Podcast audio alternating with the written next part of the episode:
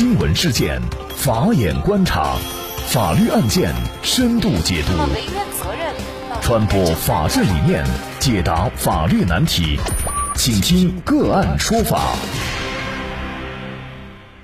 大家好，感谢收听个案说法，我是方红。今天我们跟大家来聊一下，因为房东不让转租，店主把四十万的装修全部砸掉。新冠疫情给服务行业带来了很大的影响，很多经营酒店、餐饮的商家没有办法继续经营，无奈只能关门歇业。在武汉解放大道有一家牛肉汤馆，这家牛肉汤馆经营了五年，生意一直不错。前些天搬走了，砸了所有的装修，恢复成毛坯房还给房东。今年一月份，这家店铺是一边在营业一边转让的状态，刚贴出招租没多久。结果就遇上了疫情，关门歇业了好几个月。武汉市一直到四月份才解封，这家店也没有再开业了。大门上的转租广告一直贴着，店门口就是解放大道，门口有一个车站，往来的行人很多，位置还是挺好的。如今门店里面空空如也，什么东西都没有，门、窗户、地板都没了，就连插座、灯头也都没了，彻彻底底恢复成了毛坯房。不过垃圾也处理得很彻底，收拾很干净。不少人感叹，装修是个大工程，砸掉装修的工程量也不小，看得出店家既无奈又伤心。据了解，这个门面产权面积一百七十平米，当初商家装修的时候把后半部分隔成了两层，使用面积超过两百个平，当时转租一年是四十二万。当地的街坊说，这家店装修得很漂亮，至少花了三四十万。有知情者透露，武汉复工之后，这家牛肉汤馆是准备一边营业一边转出的。店家向房东提出减免租金的事情，被房东拒绝了。房东不允许再继续转让或者出租，店主没办法，就只好把花几十万装修的店铺全部砸光，将门面恢复成最初的原始状态。目前这家门面处于空置状态，也没有贴出招租。如果房东同意转让，原租户还可以收回一些装修成本，减少损失。如果房东不同意，损失真的很大，房租到期只能卷铺盖走人。租户想不通，也不想便宜了房东，只能砸掉装修，恢复原状。那么，就是相关的法律问题，今天呢，我们就邀请云南怡高律师事务所王举律师和我们一起来聊一下。王律师您好，你好，嗯，感谢王律师。那么应该说呀，几十万的这个装修就这么被砸了、毁了，确实是很让人心疼。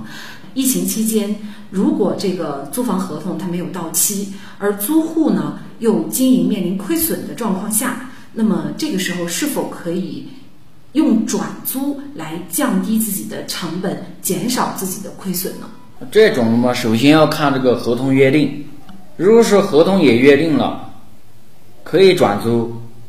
承租人他转租了，那么这种情况下是没有问题的。那么第二种情况就是房东，他的合同里面明确约定了，我不准你转租，你转租了我马上解除合同。那么这种情况下，如果是你私自转租了，那么正常情况呢肯定是无效了。那么房东他知道他可能马上就来解除合同。那么在这个情况下面又有一个情况，就是说你私自转租了六个月，房东他知道了。或者说推定他应当知道了，在六个月内他也不提异议，那么在这种情况下，法律的法律上他就默认为，那么这个房东他也同意你转租了啊。那么如果是后面房东他又反悔，他又到法院打官司要求解除这个房屋租赁合同，在这种情况下，法院一般情况不支持房东的诉讼请求。如果是作为这个租户来说哈，他不能转租的话，那么他可以少交或者是不交租金吗？这种的话，一般情况了嘛，这个是不免除这个承租人的这个租金这个给付义务。如果说是这个疫情影响非常严重，房屋无法正常使用，承租人这个以此要求出租人减免房租的，一般情况下可以得到一定的支持。牛肉汤馆的老板呢，是向房东提出了减免租金的这样的请求，但是是被房东拒绝了。那么遭遇这种情况，是不是只能打官司了呢？首先肯定是和那个房东协商，就是减少这个租金，或者说免租几个月。如果说实在无法商量了，那考虑的那肯定是到法院起诉。如果剩余的那个合同期限比较长，而且这个疫情一直的这个延续下去，那肯定就是考虑起诉说这个解除这个房屋租赁合同。重点要做的就是前期这个通知，通知房东，就说有这个特殊情况，我已经无法经营。重点就是要保留好这个证据，这个无法经营的这个证据。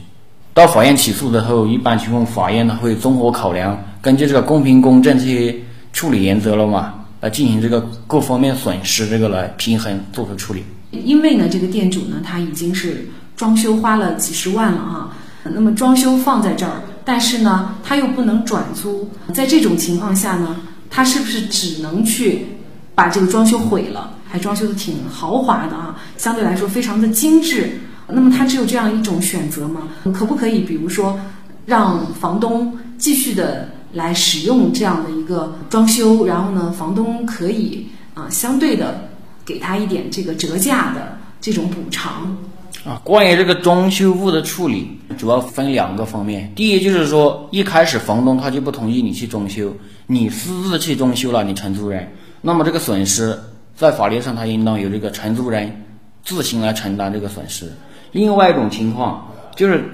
房东他同意了，你承租人你可以去装修。那么在这种情况下，又分为为四种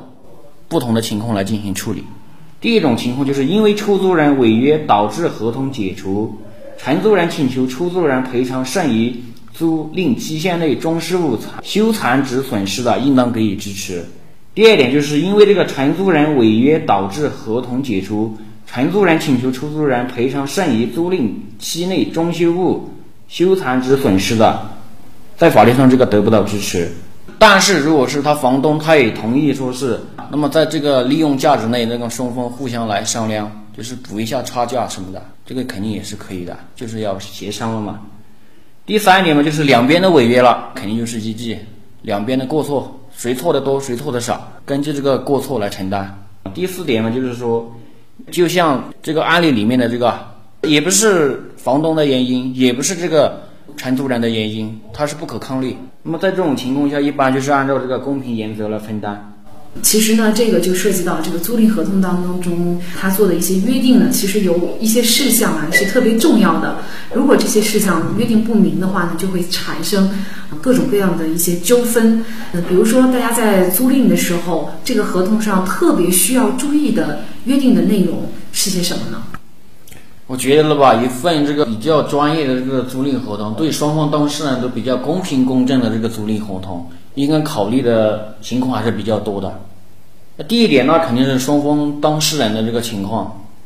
是不是你双方是什么人，身份信息、住址、联系方式各种，我觉得这个在合同里面都必须要明确的，因为发生纠纷以后，那肯定就是找人、找地点。第二点嘛，就是说这个房屋这个具体情况，什么位置在哪里，这个肯定也要明确，就是入住前这个房子是什么情况，这个面积、装修情况，肯定要进行一个固定的嘛，双方。呃，第三点呢，就是说这个房屋用途还是要进行一个约定，这个主要是对房东这一块了嘛。如果说是你你承租人你拿去搞一些违法犯罪的事情，那那你房东搞不好就麻烦了，连房东也会可能涉嫌这个犯罪了嘛，会出现这些情况。第四点嘛，就是这个租赁期限，租赁期限这个肯定是也是非常重要的，就是这个租期到期什么时候到期，那么到期后要如何处理。然后第五点就是这个租金是怎么给，这个也是要明确约定，主要是保护承租人这一点。如果是这个房东他想怎么提就怎么提，你们也没有进行约定，是不是后续又要产生这个纠纷，导致这个房屋这个租赁合同就没法履行了，会可能会就出现这个情况。像这个案例里面，你突然给我加加这个租金，那我这个经营我又如何进行下去？是另外一点就是这个。是这个住房，比如说里面的基本设施坏了，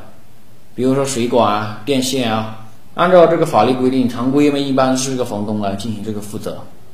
如果是你也不进行约定，那到时候里面的这些设备坏了，那肯定也会引发纠纷。那么谁来出这个钱？谁来请这个修理工？最好还是明确约定。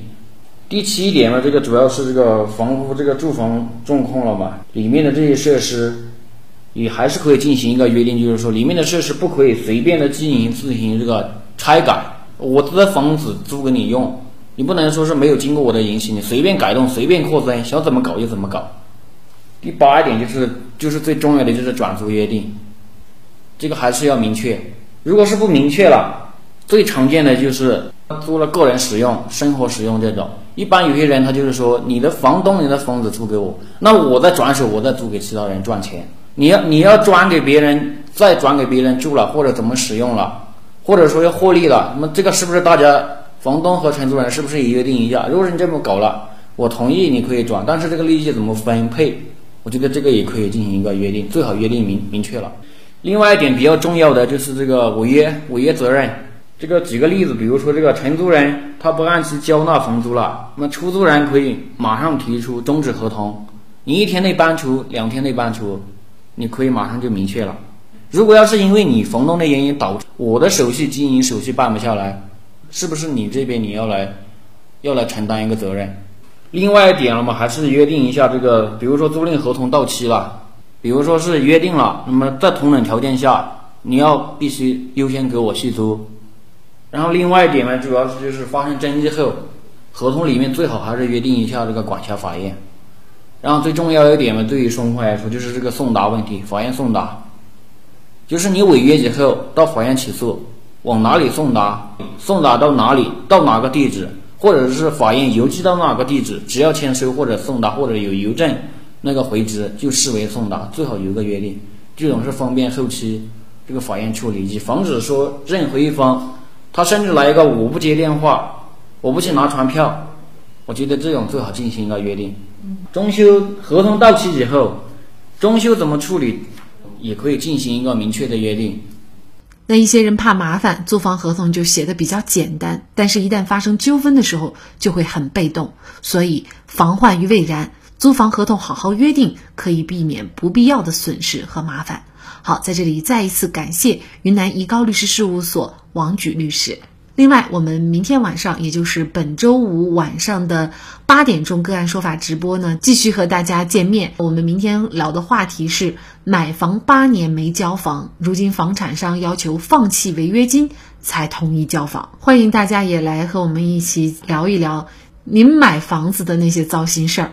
那届时呢，我们会邀请法学副教授、云南绿盛律师事务所李建明律师和我们一起来聊一下。欢迎届时收听。那么大家如果想获得我们节目的图文资料，欢迎您关注“个案说法”的微信公众号，在历史消息当中就可以找到这期节目的全部图文资料。那么大家在生活工作当中遇到一些法律问题呢，也欢迎大家向我们进行咨询。您可以添加幺五九七四八二七四六七这部手机号码的微信号，就可以找到我们，他们都非常的资深、专业和负责人。感谢您的收听，我们下期节目再见。